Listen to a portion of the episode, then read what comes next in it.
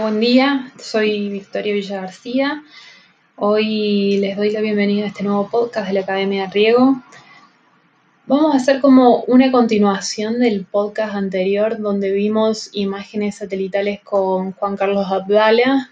Eh, vamos a trabajar esta vez desde la parte agronómica. En la charla anterior estuvimos abordando em, cómo era la tecnología de las imágenes satelitales, cuál era el producto que arrojaban las imágenes, qué se podía utilizar de, manera directa de estas tecnologías. Y, en esta ocasión vamos a poder ver la parte agronómica, cómo se utilizan estas imágenes satelitales en el campo, en el día a día del productor y cómo las utiliza Quilimo. Perfecto. Bueno, entonces contanos, Maiko, ¿vas a hablar sobre el uso en la agricultura de las imágenes satelitales? Así es, así es.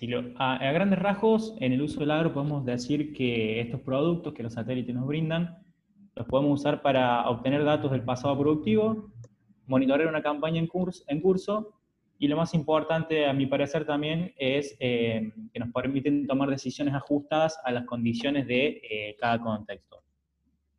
Entrando un poquito ya más específico a, tareas o, cosas que podemos usar eh, estas imágenes, para el pasado productivo nos puede servir para identificar zonas dañadas, zonas con potencial de erosión o áreas inundables, ver niveles de rotación, por ejemplo, en, quizás en algún campo que hacemos comprar o, alquilar para ver cuál fue el manejo y la calidad de, ese suelo, eh, ver presencias o ausencias de sales eh, y entre otras eh, desarrollos que podemos hacer.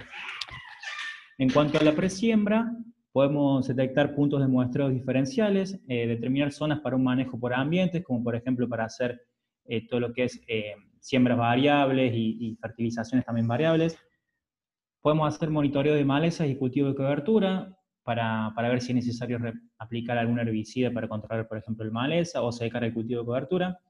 Y también podemos controlar la calidad de esas aplicaciones de, los herbicidas y ver qué efecto está teniendo en la, maleza. ¿no? Ya durante el ciclo de cultivo, las imágenes satelitales nos permiten verificar la, implantación del cultivo y la calidad también verificar la aplicación de herbicidas, fungicidas y plaguicidas y el efecto que esté teniendo.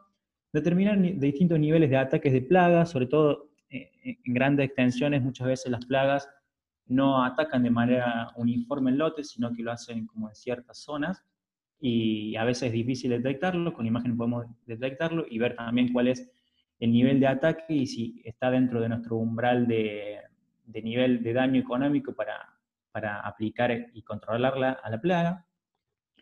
Podemos también estimar las necesidades de riego y acá es donde voy a estar haciendo un poco eh, más adelante y cómo, lo hacemos desde Quilimo. También lo que nos permiten hacer es estimar, estimar, rendimiento, dirigir el monitoreo para ir directamente a un punto y no estar recorriendo todo el lote y perdiendo tiempo. La verdad que las imágenes satelitales también nos permiten esto, ¿no? ganar, ganar en tiempo y podemos hacer un análisis de, de, alguna, de la superficie afectada por granizo o algún exceso hídrico en caso de que, haya ocurrido. Y ya, bueno, después de, la cosecha, podemos tener un, o sea, hacer un seguimiento ¿no? de, nuestro barbecho y ver cómo vienen las malezas. Más que nada, acá todas estas actividades, eh, varias son para, para cultivo extensivo, pero también muchas se pueden usar para, para lo que es intensivo, ¿no? Y entrando ya en la, estimación de la necesidad de riego, como le conté anteriormente, eh, quiero contarles cómo lo hacemos desde Quilimo para, para obtener este consumo de, nuestro cultivo, de nuestro lote, de nuestro sector. Lo que hacemos en primera instancia es calcular la evapotranspiración potencial. Esa evapotranspiración potencial la, la, obtenemos a través de la ecuación de Pema-Montier, ¿no? que para obtener el dato necesitamos eh, una serie de, variables, de conocer una serie de datos como son la radiación, la temperatura, el viento y la humedad. Con esos datos los ingresamos a esta fórmula todo de manera automática y se genera el dato de transpiración potencial.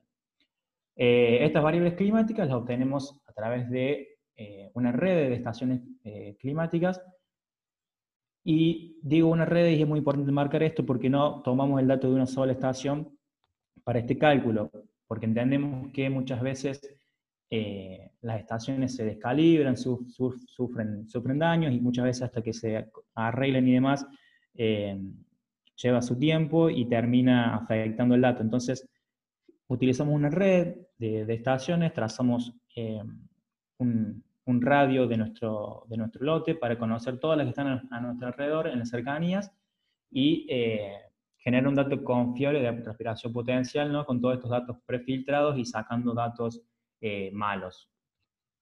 Trabajamos con redes de estaciones privadas, públicas y también podemos anexar las, estaciones propias de nuestro productor.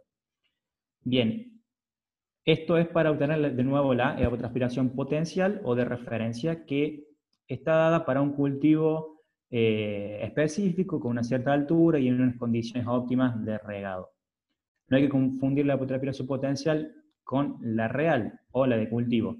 Para obtener esa, eh, evapotranspiración de nuestro cultivo, debemos afectarla por el coeficiente de cultivo, este famoso KC, que seguramente ya han escuchado mucho y, sobre todo eh, desde Quilimo hacemos mucho hincapié. Afectando esa, esa evapotranspiración potencial por eh, nuestro KC, nos va a terminar dando la evapotranspiración del cultivo y saber realmente cuánto eh, está consumiendo. Y acá es donde entra en juego eh, las imágenes satelitales y los productos que, este que este, estos satélites nos entregan. En Kilimo utilizamos satélites como MODIS, Landsat, Sentinel y Plan recientemente.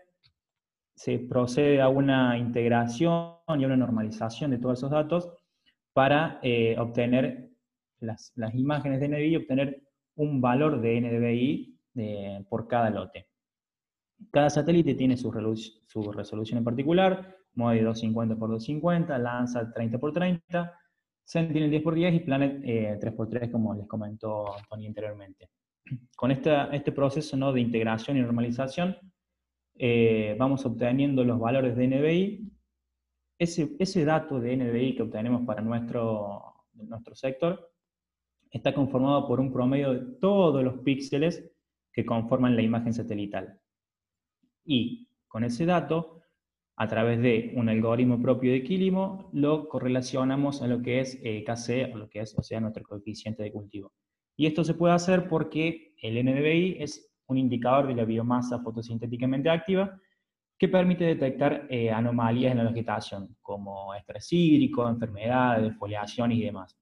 ¿no? Entonces, nos permite tener eh, una, una, realidad de, de nuestro lote, un KC 100% real, porque mm, toda acción, todo manejo, todo eh, efecto climático que esté ocurriendo sobre nuestro lote va a estar afectando a nuestro NDVI, por lo tanto va a afectar a nuestro KC.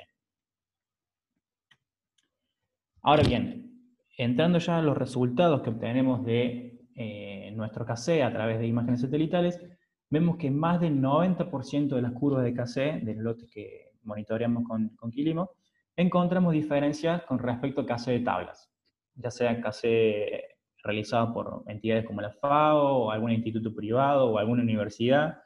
Eh, y estas diferencias suelen estar en, los valores máximos o mínimos, o en algún momento durante la etapa del desarrollo del cultivo siempre alguna diferencia hay, porque los cassettes de tablas fueron diseñados para una condición específica, cierto cultivo, cierta variedad, con cierto manejo de riego, de fertilización, eh, ciertas condiciones ambientales, porque estuvo en cierta latitud. Entonces, muchas veces se comete el error de utilizar esos tabla que se crearon en, en cierto momento para extrapolarlos a nuestra, a nuestra realidad, que muchas veces, y la mayoría de las veces, no es la misma. Igualmente, eh, pasar de no usar un cassette a usar un cassette de tabla ya es una mejora realmente significativa, ¿no? Pero poder utilizar esta tecnología de, los, de las imágenes satelitales para ser aún más eficientes, la verdad que eh, lo que el impacto que puede tener es mucho, mucho más grande aún. Y ahora entrando ya eh, a detalles de, de, cuáles son esas diferencias, en, en, esta diapositiva quiero mostrarles un ejemplo de, de maíz del norte de la provincia de Córdoba, acá en, en Argentina. Como pueden ver, la curva azul es eh, un case de tabla de FAO.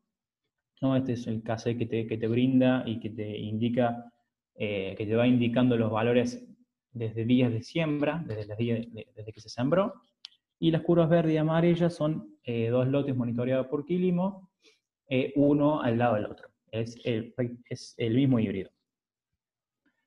Podemos ver cómo en la etapa inicial, ¿no? en, la vegetativa, hay una gran diferencia y cómo el caso de tabla, sobreestima eh, el consumo y en la etapa de llenado de grano, ya hacia finales del ciclo, vemos cómo subestima.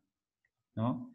Entonces, la verdad que las diferencias son bastante grandes, sobre todo esta es eh, muy particular y, e importante porque eh, subestimar el consumo en un momento de llenado de grano eh, va a estar afectando demasiado el rendimiento. Si bien el llenado de grano, en, el caso de maíz, no es el principal, principal factor de, rendimiento, como es el número de granos, pero el peso de grano realmente eh, también es importante porque es el segundo factor a la hora de, determinar cuánto va a rendir eh, mi maíz. Y si a estos valores los llevamos a consumos en milímetros y los afectamos no por por la transpiración de, ese año, podemos ver cómo en esta etapa vegetativa, donde el caso de FAO sobreestimaba el consumo, eh, Quilimo hizo ahorrar, para ese caso en el productor, 120 milímetros, y en la etapa de llenado de grano, donde subestimaba el KC, Quilimo hizo ahorrar 40 milímetros eh, de más. Esto implica un ahorro durante todo el ciclo de 80 milímetros, y como bien saben, en la agricultura extensiva acá en Argentina muchas veces 80 milímetros eh, de riego pueden hacer que nuestros márgenes pasen de negativos a, positivos, ¿no? sobre todo cuando los márgenes son bastante cotados, dependiendo de, bueno, de todo el contexto económico del país. Para cerrar, me gustaría decir algo que, bueno, siempre digo, eh, que debemos tomar las decisiones con datos, ¿no? porque con sensaciones muchas veces podemos eh, hacer, eh, tomar la decisión más o menos bien o más o menos mal, pero con datos vamos a ver dónde estamos parados y cuánto hay para mejorar y cómo mejorarlo. Y los invito a, utilizar a, la tecnología, a, las plataformas, hay miles de herramientas que, que les pueden facilitar la tarea y los invito a probarlas porque la verdad que los resultados se ven de manera mucho más rápido, ¿no? Así que nada, los invito a que, a que, a prueben sin dudas que, es valioso el aporte y el comentario que decís finalmente que hay que tomar las decisiones con datos claramente porque invertir en tecnología es invertir en productividad, en sostenibilidad y, estamos convencidos de que va a funcionar eh, y va a ser un retorno a largo plazo en el, en el bolsillo del productor y en el mundo. Así que gracias por la presentación y gracias a todas las personas que nos están acompañando desde sus hogares y del otro lado. Hasta luego.